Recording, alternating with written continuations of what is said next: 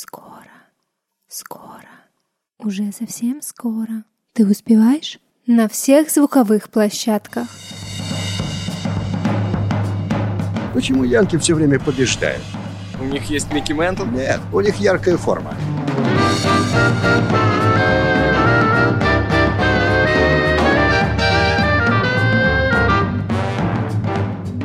Подкаст об эволюции людей, брендинга, продвижения и как бизнесу не опоздать за реальностью.